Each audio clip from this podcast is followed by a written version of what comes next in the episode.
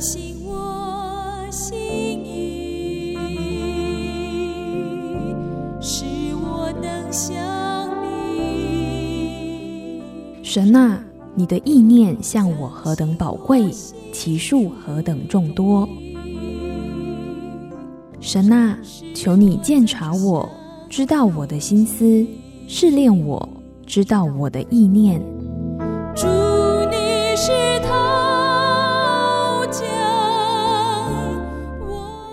欢迎收听由钟荣凯牧师为您主持的《清醒的心》。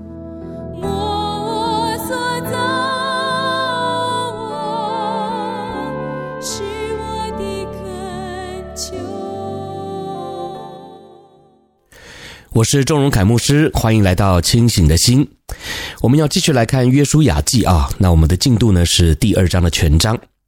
上一回呢，在第一章啊，我们看到说耶和华的仆人摩西死了之后啊，这整个的领导权呢，已经交到了约书亚的身上啊。那这是一个很不容易的转移啊，对约书亚来说呢，也是一个很大的挑战。可是呢，我想这中间的一句话啊，也要成为我们的提醒啊，就是当神说现在你要起来的时候啊，我们就得要真的起来啊。那我们起来呢，是凭信心起来啊。那你要相信一件事情啊，就是当你愿意起来的时候啊，你也会惊艳到像约书亚所惊艳到的啊。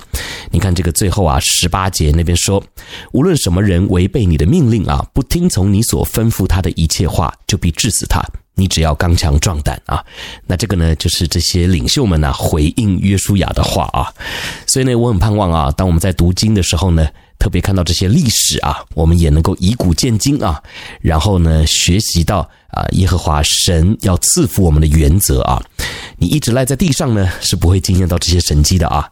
好，所以呢，今天我们继续来看第二章啊，第二章这边提到说。嫩的儿子约书亚从石亭暗暗打发两个人做探子，吩咐说：“你们去窥探那地和耶利哥。”于是二人去了，来到一个妓女名叫喇合的家里，就在那里躺卧。好，这里讲到说约书亚呢，就立刻起来啊。开始执行任务了。那他先打发了两个人做探子啊，是暗暗的啊，让他们先去窥探耶利哥啊，还有这个迦南地啊。那为什么是暗暗的去呢？就是偷偷摸摸的去啊。那是因为呢，其实啊，我们从第二章的后面呢也读到啊，耶利哥全地的人啊，基本上也早就耳闻这一群以色列民的厉害啊，所以呢，他们也很害怕啊，心都消化了啊。所以这回呢，如果他们明目张胆的啊。大摇大摆的就走进去啊，渡河走进去，那确实挺嚣张的啊，那也会坏了事儿啊。所以呢，你也可以看得出来啊，约书亚做事呢还是挺谨慎的啊，挺小心的啊。那我想呢，这也提醒我们啊，虽然有时候啊有上帝的帮助啊，有神的呼召啊，那我们呢也清楚听到了上帝的声音啊，但是在处理事情上面呢，我们还是得要小心啊。啊，我们还是得要注意啊，也不是就粗心大意啊，随随便便的来做啊。就像很多时候啊，我们开车之前呢会祷告嘛，对不对？那你求神保守你行车平安啊，但是你不能因为有祷告你就乱开嘛，哈，你还是得要小心啊，还是得要注意啊，还是不能打瞌睡啊。所以呢，我想啊，这也是成为我们的一个提醒啊。好，那第二节呢之后就说，有人呢就告诉耶利哥王说啊，今夜有以色列人来到这里窥探此地啊。你看这个风声啊，马上就走漏了啊！毕竟呢，以色列民在对岸呐，哈，这个一举一动啊，他们也是很清楚的啊。那风声走漏了之后呢，这个第三节，耶利哥王就打发人去见喇合，说：“那来到你这里进了你家的人要交出来，因为他们来窥探全地。”第四节，女人将二人隐藏，就回答说：“那人果然到我这里来，他们是哪里来的，我却不知道。”第五节。天黑要关城门的时候，他们出去了，往哪里去，我却不知道。你们快快的去追赶，就必追上啊。那第六节呢，还特别有解释啊，是说先是女人领二人上了房顶，将他们藏在那里所摆的麻街中啊。第七节，那些人就往约旦河的渡口追赶他们去了，追赶他们的人一出去，城门就关了。好，那么从第二节之后到第七节这里的描述啊，就讲到啊，这个探子呢到了一个名叫喇合的妓女家里啊。那这个妓女呢，在原文啊，其实就是性工作者啊。但是后人呢，呃，有点想要特意的去美化啊，这个喇合的身份啊，所以呢，就也有人在说啊，这个妓女呢，也有可能是所谓的旅馆主人哈。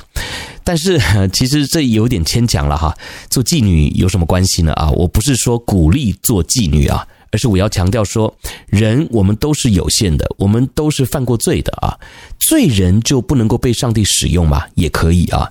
神来就是呼召罪人啊，所以呢，我们不用看到说啊，妓女好像就特别觉得心里过不去啊。神怎么会使用妓女呢？啊，那神为什么能够使用我呢？啊？那当然，我不知道你犯过什么样的错啊，但是呢，我们始终要有这样的一个观念啊，就是在教会里面，我们没有人是完全的，我们没有人是圣洁的啊，唯有靠耶稣基督的宝血才能够让我们成圣啊。所以，即便是妓女，她也可以悔改啊，她也可以被上帝来使用啊。那我们今天看到的这段故事呢，讲到的就是这个妓女拉合，虽然。她从事的一个工作啊，是神所不喜悦的啊，肯定嘛哈。可是呢，她却愿意在这件事情上面悔改啊。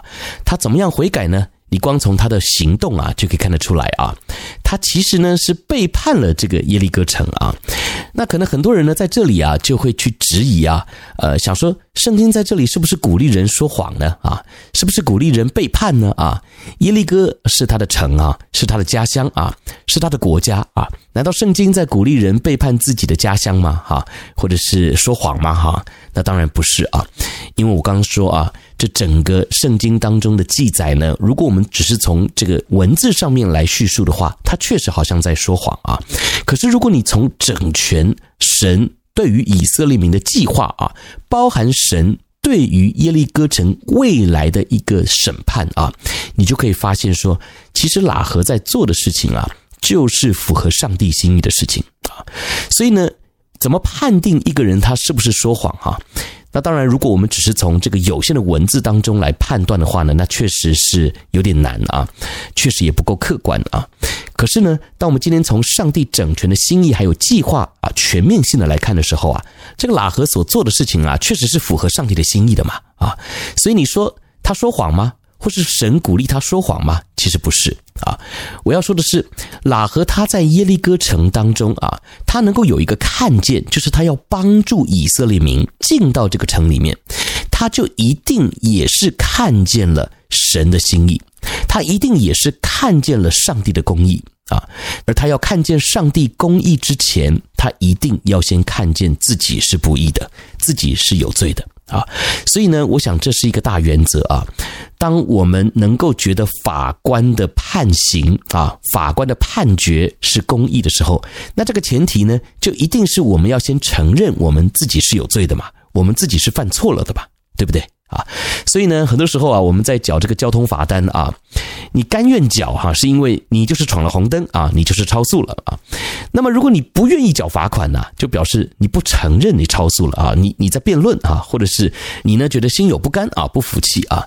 所以今天呢，喇合她是妓女啊。但是呢，她承认她做的事情是不对的啊，他也愿意改变啊，所以在这个过程当中，他看见了一个公义的神，他体会到了这个公义的神他的作为，所以呢，他再来看自己所居住的地方，他自己所做过的事，他发现啊，他是不洁的。啊，所以呢，这就让我想到啊，先知以赛亚在敬拜当中啊，他见到了主坐在高高的宝座上啊，他说啊。他是嘴唇不洁的人，又住在嘴唇不洁的民中啊。这个呢，就是在敬拜当中啊，当人遇见了主，他也会发现他自己的不洁啊。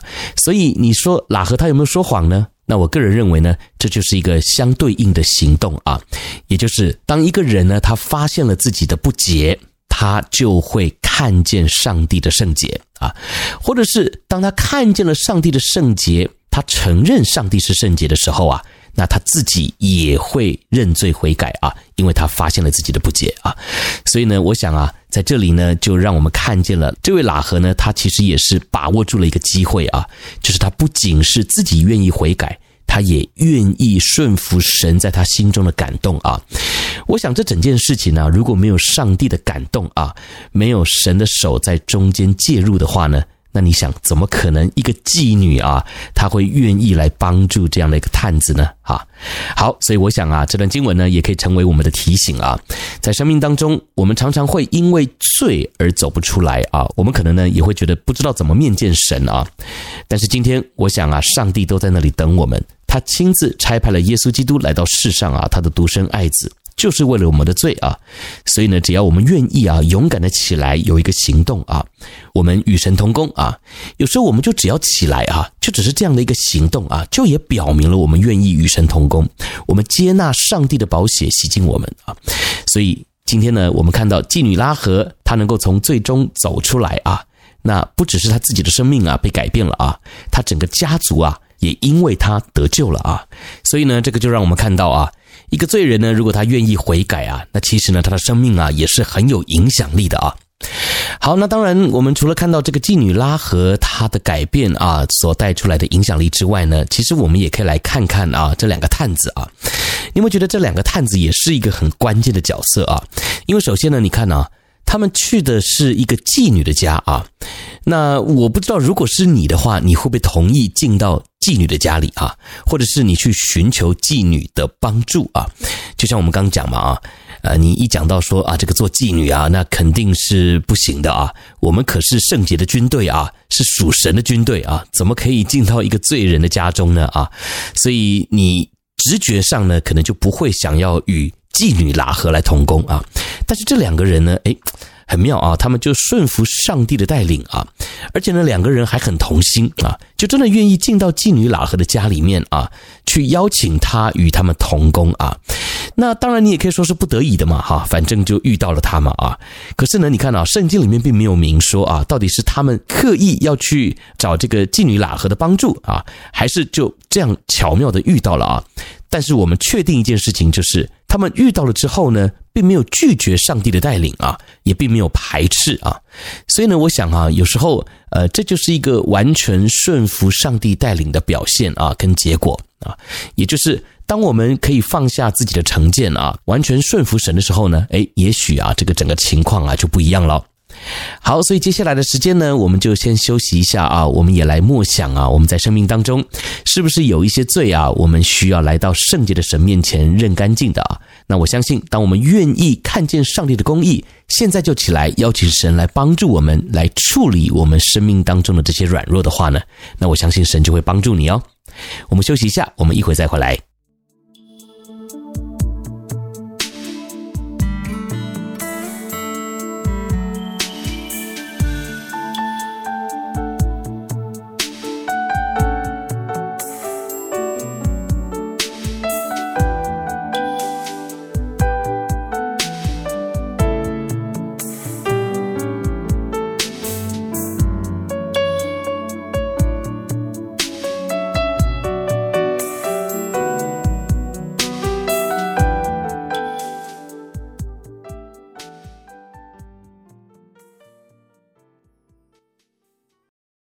好，欢迎回到清醒的心，我是周牧师。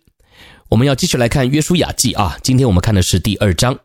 刚才我们读到的呢是第一节一直到第七节啊，那接下来我们要从第八节一直看到二十四节。第八节经文说，二人还没有躺卧，女人就上房顶到他们那里啊。那这个所谓的还没有躺卧啊，就表示说。他们呢，现在正在躲避这个耶利哥城的搜查队啊，所以呢，他们在房顶啊，也不知道是要躲多久啊，所以似躺非躺的啊，似坐非坐的，如坐针毡啊，很难受啊。所以呢，在这里啊，就表现出了他们不确定啊，很担心、害怕啊。不过呢，还好啊，这个第八节呢，就马上说到女人上了房顶到他们那里了啊。来，第九节呢，那边说对他们说啊。我知道耶和华已经把这地赐给你们，并且因你们的缘故，我们都惊慌了。这地的一切居民在你们面前心都消化了。第十节，因为我们听见你们出埃及的时候，耶和华怎样在你们面前使红海的水干了，并且你们怎样带约旦河东的两个亚摩利王西宏和噩，将他们进行毁灭。十一节，我们一听见这些事，心就消化了。因你们的缘故，并无一人有胆气。耶和华你们的神本是上天下地的神。好，那么我们先读到这里啊。第九节到第十一节呢，诶，这里有一个很棒的亮光啊。第九节啊，喇合说：“我知道耶和华已经把这地赐给你们了。”那我不知道你读到这里呢，会不会有一个疑问哈？就是喇合他怎么知道的啊？他怎么确定耶和华神要把这地给以色列民呢？啊？那我想呢，这个答案呢就在第十节还有第十一节啊。第十节啊，因为啊，他们说我们听见你们出埃及的时候啊，耶和华怎样在你们面前使红海的水干了，并且呢，你们怎样带约旦河东的两个亚摩利王西宏还有噩啊，将他们进行毁灭啊。所以呢，这些风声啊，呃，这些神机骑士呢，呃，他们听见了啊。所以呢，第九节啊。这里喇合就说：“我知道耶和华已经要把这地赐给你们了啊，因为看到前面的这个亚摩利王西宏还有噩呢，呃，都惨遭这样子的一个待遇啊，所以呢，他也觉得说这个耶利哥城啊也不保了哈。然后呢，第十一节哈再次的提到说，我们一听见这些事，心就消化了啊。所以喇合呢，他是怎么知道的呢？就是透过听见啊，因为听见了啊。那经文写到说。”他们听见了之后啊，心就消化啊。那这个消化代表什么呢？就代表他听进去了啊。在新译版的翻译当中呢，就翻成这个胆战心惊啊，或者是呢翻译成心里惊怕啊。总之就是心慌马乱的啊，非常的害怕、恐惧的意思啊。所以基本上啊，我们再来看这样子的一个顺序啊。喇合为什么知道呢？啊，因为他听见了这些事啊。那。他们的心消化的反应啊，就代表了他们把这些事听进去了啊。好，那应用在我们的生活当中呢，有时候啊，诶，确实也是我们的提醒啊。我们来到教会里面呢，我们听牧师讲道啊，我们上网听讲道啊，我们听节目啊，听解经，我们听了很多啊，但是请问啊，我们听进去了吗？啊，我们透过读圣经，透过上课啊，透过网络啊，我们呢知道了很多神学啊，我们知道了很多圣经上说了什么啊，甚至呢，我们听了很多关于真理方面的事情啊，或者是耶稣所行的神迹啊。可是我们听进去了吗？啊，这里呢，让我们看见的是耶利哥城的人呐，他们是听进去了啊，因为他们心就消化啊。那今天我们基督徒。我们知道了很多，我们听了很多啊，但是我们有没有听进去呢？啊，我们的心有没有消化呢？啊，那你说，哎，周牧师啊，我们应该是喜乐啊，啊，我们应该是听了就有盼望啊，对，没错啊。但是常常我们呢也是漫不经心的，心不在焉的啊，我们甚至呢犯罪也觉得无所谓，也就是我们知道是知道啊，因为我们听见了嘛，但是我们却没有把它听进去，所以呢。遇到一些神不喜悦的事情的时候啊，我们一样是不怕啊。其实你从我们的反应呢，就可以看得出来啊，我们根本就不怕啊。要是怕的话呢，你应该是会战战兢兢的啊。礼拜天呢，你就会把自己打理好啊，然后呢，准时的去聚会啊。甚至呢，我们也会认真的来看待我们与神的约会啊，就是每日灵修读经的时间。但是反观现代人这么忙碌啊，我们明知道神是又真又活的，但是呢，我们却没有表现出啊我们对神敬畏的样子啊。那在这里呢，跟这些耶利哥城的人相比啊，我们还是自叹不如，对不对啊？因为他们听见，他们就感同身受，他们听进去了啊，他们对这位神的敬畏啊，说实话，我们还差得远了啊。你看啊，其实喇合啊。她在耶利哥城里面呢，她是妓女啊。她对这位耶和华神会有多认识呢？啊，比起以色列民来讲啊，那肯定是神的选民对神更认识嘛。因为神的选民是真实的经验到这些神迹奇事的，真实的经验到神是怎么带领他们出埃及，在埃及经历了这么多的神迹啊，甚至呢还能打胜仗。今天呢，哎，走到了这个所谓的应许之地的边上啊，所以这一路走来啊。虽然以色列民呢也经历到上帝的威严啊，上帝的审判啊，甚至是惩罚，但是呢，我想啊，这个跟喇合比啊，那喇合肯定是没有像以色列民这么认识神的。但是你看，喇合却如此这般的敬畏啊，包含整个耶利哥城的人啊，对上帝呢也都是感到害怕的啊。所以呢，这真的是我们基督徒的一个提醒啊。好，那我们接下去看啊，第十二节。第十二节，喇合说啊，现在我既是恩待你们，求你们指着耶和华向我起誓，也要恩待我父家，并给我一个实在的证据。十三节，要救活我的父母、弟兄、姐妹和一切属他们的，拯救我们性命不死。十四节，二人对他说：“你若不泄露我们这件事，我们情愿替你们死。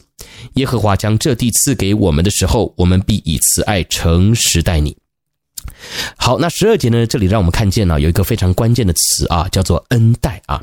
十二节一开始说：“现在我既是恩待你们啊。”然后呢，呃，你们之后也要恩待我父家，所以这个恩待呢，好像是一个对等的交换啊。我先恩待你们两位啊，那将来你们攻进来的时候啊，也要恩待我们的父家哦啊。那这是一个好像现在在做一个对等的谈判跟要求啊。好，那这里呢，其实让我们看见了一件事啊，就是其实啊，喇合他很清楚的知道，这位耶和华神呐、是有恩待这个属性的啊，那我们基督徒也知道啊，我们的神是蛮有怜悯、是有恩慈的神啊，这是上帝的属性。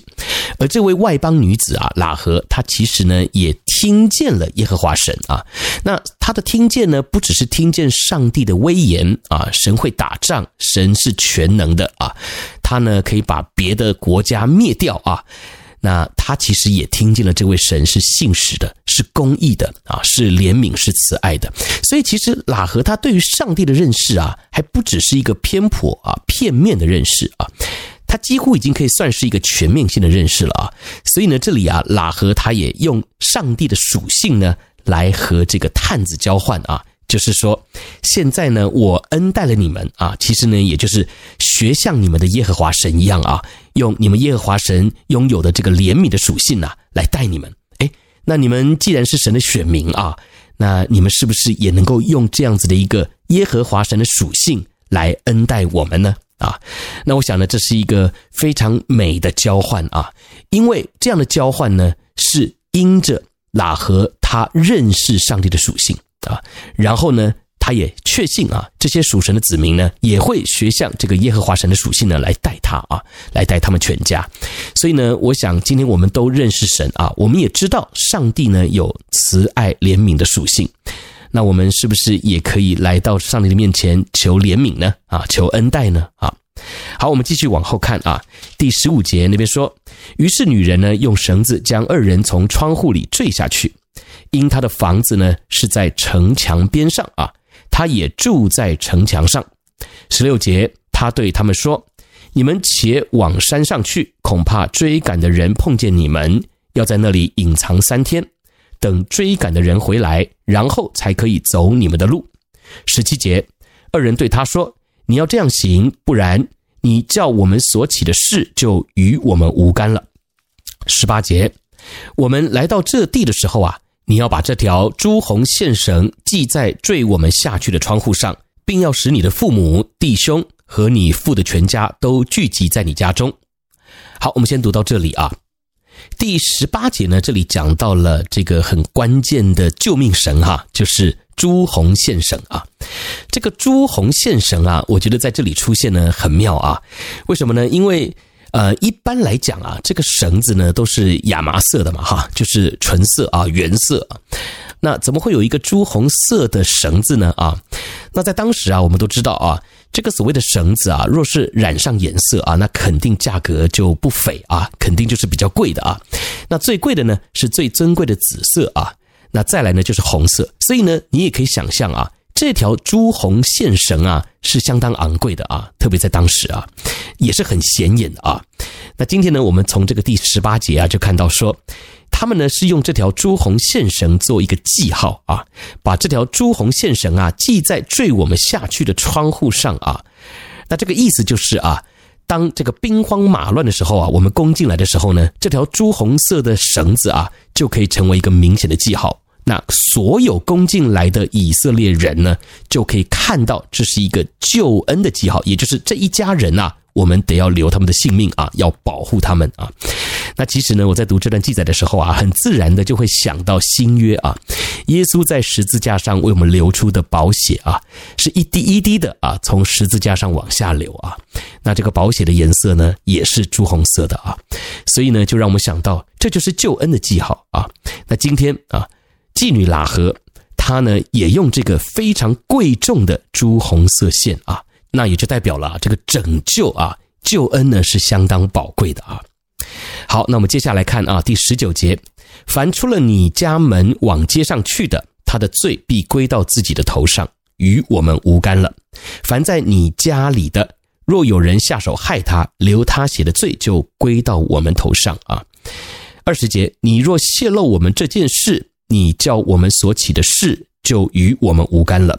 二十一节，女人说：照你们的话行吧。于是打发他们去了。又把朱红线绳系在窗户上啊。好，那这十九节呢，讲到的是一个条件啊，也就是说，我告诉你们，我可以救你们啊，但是如果你们家的家人呐，自己不愿意待在家里面啊，往外面跑的话呢，那他被杀就和我们没关系了啊。所以这也就让我想到啊，在我们的生命当中啊，这个得救的方法呢，就已经告诉你了啊。可是呢，听不听，诶，是在你哦。啊，也就是我们传福音啊，我们领受这个救恩啊，我们听是听啊，但是接不接受那是我们自己的选择啊。所以很多时候啊，我们基督徒也是一样啊，常常我们会抱怨说：“主啊，你都不照顾我啊，这件事情你都没看到啊，你都不理我啊。”但是反过来想，你有理神吗？啊，你有在意和神的约定吗？啊，其实没有嘛。你和神的关系就是若即若离啊，有时候呢，甚至好像用一些好行为来交换啊，甚至呢，有时候我们做一些事情呢，还以为上帝不知道啊。所以，其实基本上整个得救的原则、蒙福的法则都写在圣经里面了啊，方法告诉你了。可是呢，你也可以选择不听啊。那你不听的话呢，其实就像今天这十九节一样啊，讲到说，如果啊，你们硬要往外跑，那。你们被杀啊！你们出了什么事儿呢？就跟我们无关了哈。所以呢，今天我们透过这些经文呢，我们也再次的被提醒啊，在我们的生命当中啊，我们是不是应该要在上帝的面前更多的警醒啊，更多的来敬畏主呢？好，二十二到二十四节，二人到山上，在那里住了三天，等着追赶的人回去了。追赶的人一路找他们，却找不着。二十三节。二人就下山回来，过了河，到嫩的儿子约书亚那里，向他述说所遭遇的一切事，又对约书亚说：“耶和华果然将那全地交在我们手中，那地的一切居民在我们面前心都消化了。”感谢主啊，让我们今天呢一起在看这第二章的时候啊，我们也能够从这些亮光当中啊得到一些提醒啊。愿神亲自恩待赐福他自己的话语，我们一起来祷告。爱我们的天父，我们谢谢你。透过这段经文的记载，也让我们再次的想起你的属性以及你的救赎。求你帮助我们，让我们能够发自内心的更敬畏你，并且也看重你所给我们的救恩。谢谢主，愿一切的荣耀感恩都归给你。奉耶稣基督的名祷告，Amen。我是周牧师，清醒的心，约书亚记。我们下次再见。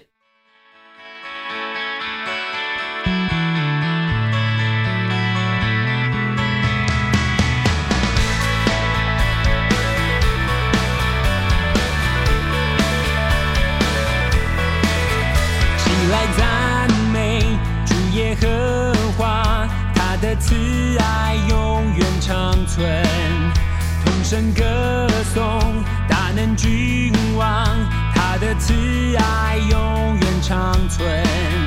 他说要有光，就有光照耀，他的话发出，成就奇妙创造。